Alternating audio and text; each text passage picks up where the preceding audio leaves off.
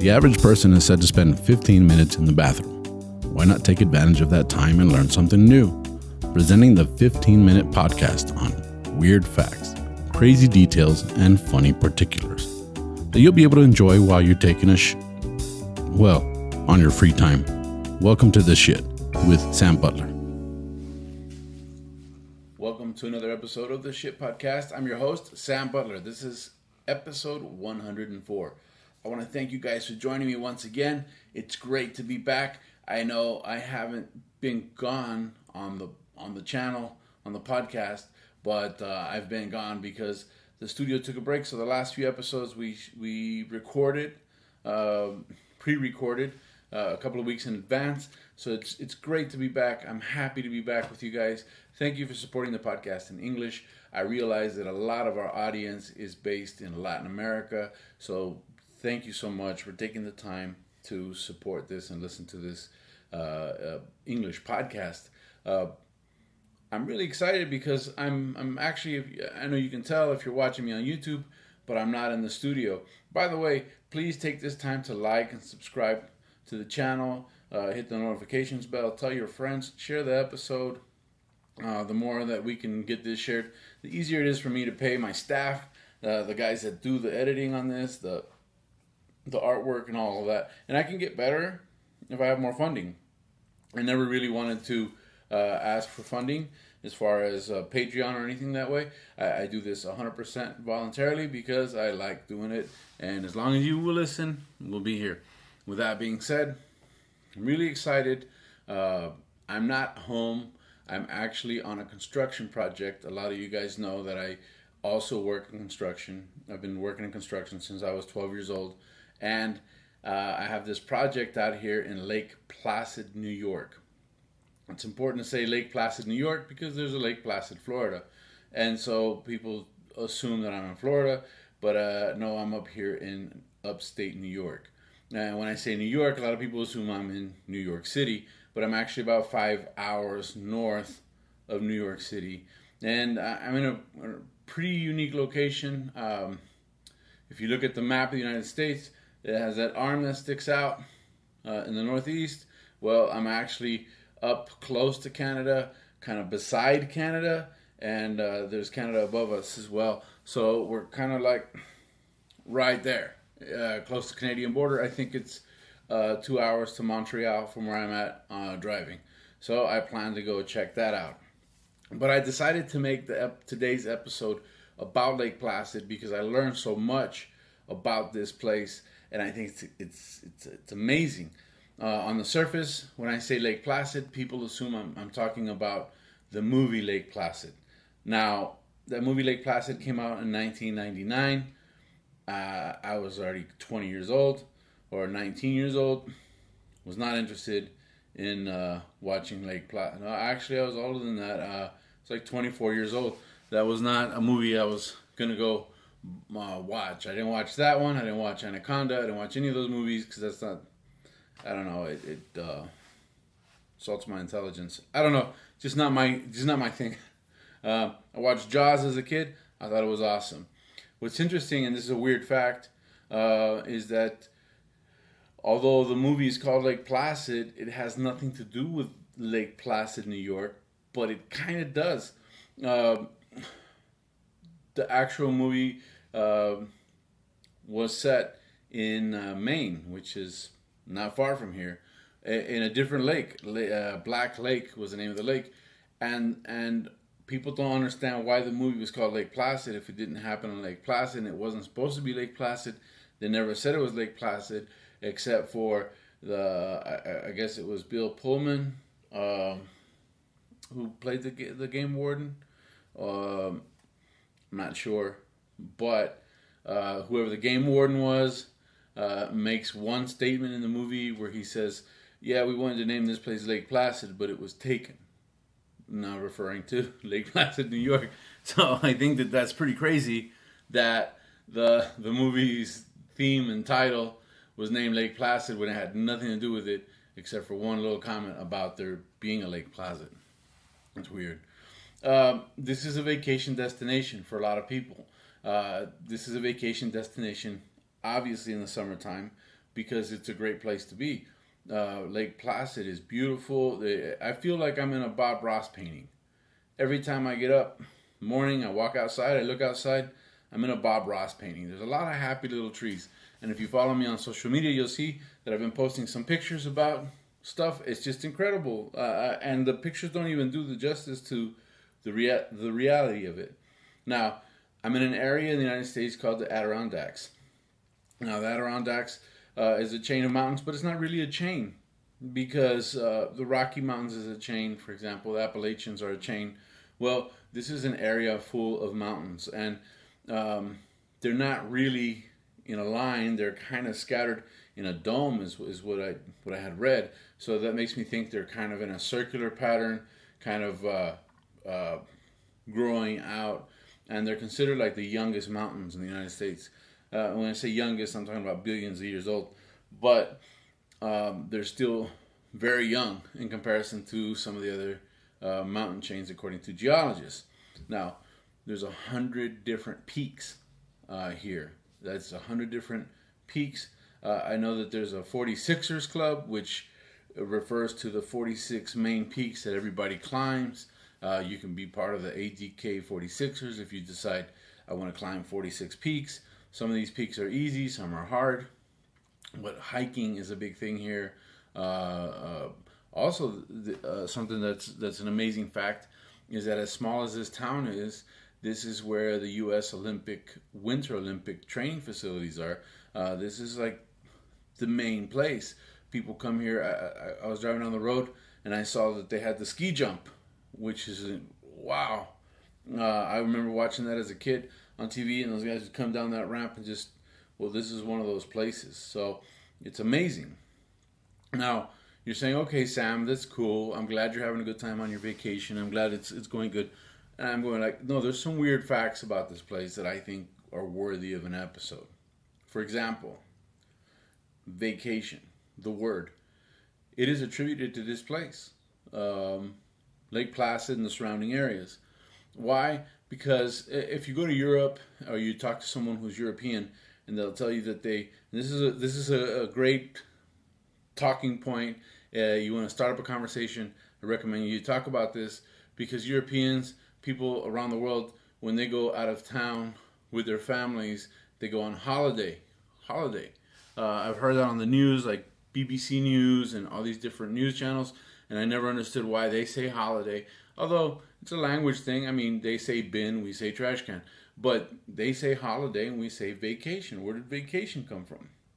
Well, they credit this this area for that word because at the turn of the century, the 20th century, you had the you you know you had the industrial revolution. You had all these millionaires, and a lot of them were living in New York City, like the Rockefellers and the Vanderbilts, and um, they got sick of living in the city, so they'd take a summer uh, holiday to the mountains, to the fresh air, to um, this area. And what happened is people in New York would say they vacated the city. Everybody vacated the city. They went on vacation. And that's how that word came to be vacation. That's blew my mind. That's a great pub conversation, by the way. Uh, bring it up next time you're drinking with a buddy and you want to say, hey, you know where the word vacation comes from? I guarantee it'll be awesome. So that's one weird fact. Uh, another weird fact is that um, there's over uh, 2,000 miles of hiking. 2,000 miles of hiking. And it's incredible to think that you can fit 2,000 miles of hiking trails in this area, but there is. And there's and, and this was even like blew my mind even more. There's 30,000 miles, 30,000 miles of waterways in this area. To put that into perspective, I drove here with my construction equipment from El Paso, and it was like 4,000 miles. There's 30,000 miles of waterways here. That's incredible. And you see people fishing. Uh, man, I, I want to get some pictures of people fly fishing uh, and these beautiful rivers. I mean, you you literally fly fishing, canoeing, kayaking. It's it's impressive, and then you you you say, "Oh, that's awesome," But in the wintertime, everything freezes over. Well, you have ice skating. Uh, people are ice skating. People are, are doing. This became also the first place in the United States uh, or in the world, I, I guess, United States, to be a vacation destination in the winter, a winter wonderland. Why? And, and this is like another weird fact. Um, depending on how old you are, you might not know this, but uh, or or maybe in, in Latin America this isn't the case, but in the United States, uh, when we would go to the library, you would uh, use a, a, system called the, Dewey Decimal System, and um, that's how you were able to find a book. It was a filing system for books and reference libraries and so on and so forth. Well, the guy that invented the Dewey Decimal System's name was actually Melvil Dewey. Well, Melvil Dewey was from here, Lake Placid. Well, he lived here in Lake Placid, and he invented the the Dewey Decimal System, which isn't used anymore. We have technology, but uh, that was something we grew up with.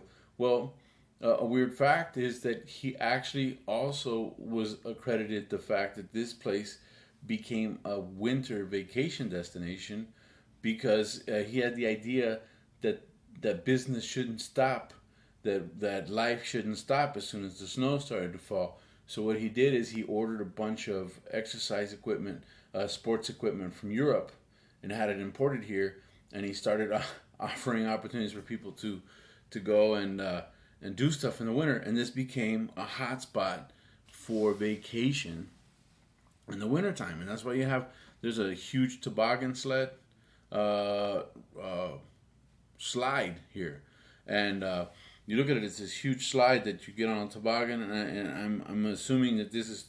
I mean, I'm not assuming. I know that this is during the wintertime because it's got snow. You go down the slide uh, onto the pond, onto the lake, and um, it's, it's, amazing. Uh, something that was also a very weird fact. I thought, wow, that's incredible. That you never think about this uh, when you grow up in the Southwest, like I did. But here, when it freezes, everything freezes, even waterfalls. So what happens is you actually have ice climbers that will climb up the face of a waterfall that's frozen. Now, how cool is that? So that's another weird fact. You you probably never. I, I don't know. I mean, there's a lot of people out there. Maybe I'm just ignorant, but to sit to sit and talk to somebody and go, hey, you know that there's people that actually climb waterfalls. It's pretty cool. So that's a weird fact. Now, uh, there's so much to cover here, and we got so little time. Uh, I really think you should uh, one look it up. Two, if you have a chance to come out and check it out, check it out. Uh, three, re- learn, love, travel. I mean, that's that's what it's all about. Uh, I know I'm here on a construction project, but I really, really enjoy uh, every aspect of being in this new environment. Now, um, speaking of Winter Olympics, uh, this is a place, the only, one of the three places in the world that had the Winter Olympics uh, twice. It was in 1932 and in 1980. Now, what's special about the 1980 Olympics, and a lot of you guys will remember, is that that's the year uh, that that Disney movie uh, came uh, was based on that talked about the U.S. hockey team beating the Russian team. Now, it was a big deal. This was 1980. The Russian team was undefeated. They had uh, well undefeated. They had like four four time. They were like four time world champions, uh, and they were the best at uh, hockey in the in the 80s. And the United States had a hockey team made of amateurs and rookies and new guys. And it was the real big underdog. It was like this team is not going to make it and somehow this team pulled it off, winning the gold medal, beating the Russians here in Lake Placid in 1980. That was a big, big victory for the Cold War. and uh, you can still go down on Main Street here and buy memorabilia. Uh, well, it's sports memorabilia. It's modernized, but it's all based on the 1980 miracle uh, here on I miracle on the ice. I think is what they call it here, which is pretty cool. The Olympic training facilities are here. They're amazing. It's amazing. I, will put some pictures up on, on my uh, uh, Instagram and so on and so forth. Now, something that's awesome about this place um, is that they love Halloween. As a matter of fact, Travel and Leisure magazine named this the number one spot for Halloween in the United States. Everybody trick or treats, everybody decorates, everybody goes all out. Halloween is the holiday. I know my friends at Leyendas Legendarias would probably enjoy coming here for Halloween. They do everything Halloween. There's actually a train that takes you on a tour because this was a mining town uh, when it first started out. They were mining iron, and and so there's trains. There's a there's a train tour where they Halloweenize it. Uh, is that the right way to say it? They Halloweenize it for Halloween. They have uh, um, uh, uh plays. I mean, they, they, go all out for Halloween. Uh, haunted tours, everything. Uh, so that's awesome. But the weirdest fact, the fact that I thought, wow, or, or not that it's weird, it's kind of interesting, is that this town, when it was founded, was a, a mining town, but it had an early settler named Gerrit Smith he moved in 1845 with six different families. They moved to town and they bought up a ton of property hundreds and hundreds and hundreds of acres, uh, thousands of acres. I don't know exactly. I'm doing you a disservice because I don't know the exact number, but it was thousands of acres of land. They bought it and they happened to be abolitionists. Now, for people that don't know what abolitionists are, they're people who wanted to abolish slavery in the United States before it was popular to abolish slavery. So what he did, um, Gerrit Smith did, is he made land available to former slaves, whether they escaped or not escaped, that was none of his business. But he would sell them land, which was a big deal for the 1840s, 1850s, to, to have a white man sell you a piece of property and and put it in your name and so on and so forth, and not trying to take it. But he, they did that, it even got the attention of uh, iconic um, anti-slavery movement, John Brown. He's an icon of that whole movement. He moved his family here from Kansas and uh, used uh, uh, uh took the opportunity to actually come down here and buy land. He later was, I believe, executed or murdered. I don't know but he ended up being buried in his Lake Placid home by his wife. And so it's amazing. Um, this place is awesome. If you get a chance, check it out. Thank you guys for joining me on this episode. That's it for this episode. There's so much more to talk about, but I'm out of time. Thank you once again. Please don't forget to like, subscribe, and share. Share, leave your comments. If you've been up here, let me know. If you're coming up here, let me know. Maybe we can go get a beer or something because uh, I don't know anybody here. But uh, thank you guys. That's it for this episode of the Shit Podcast. We'll catch you next week.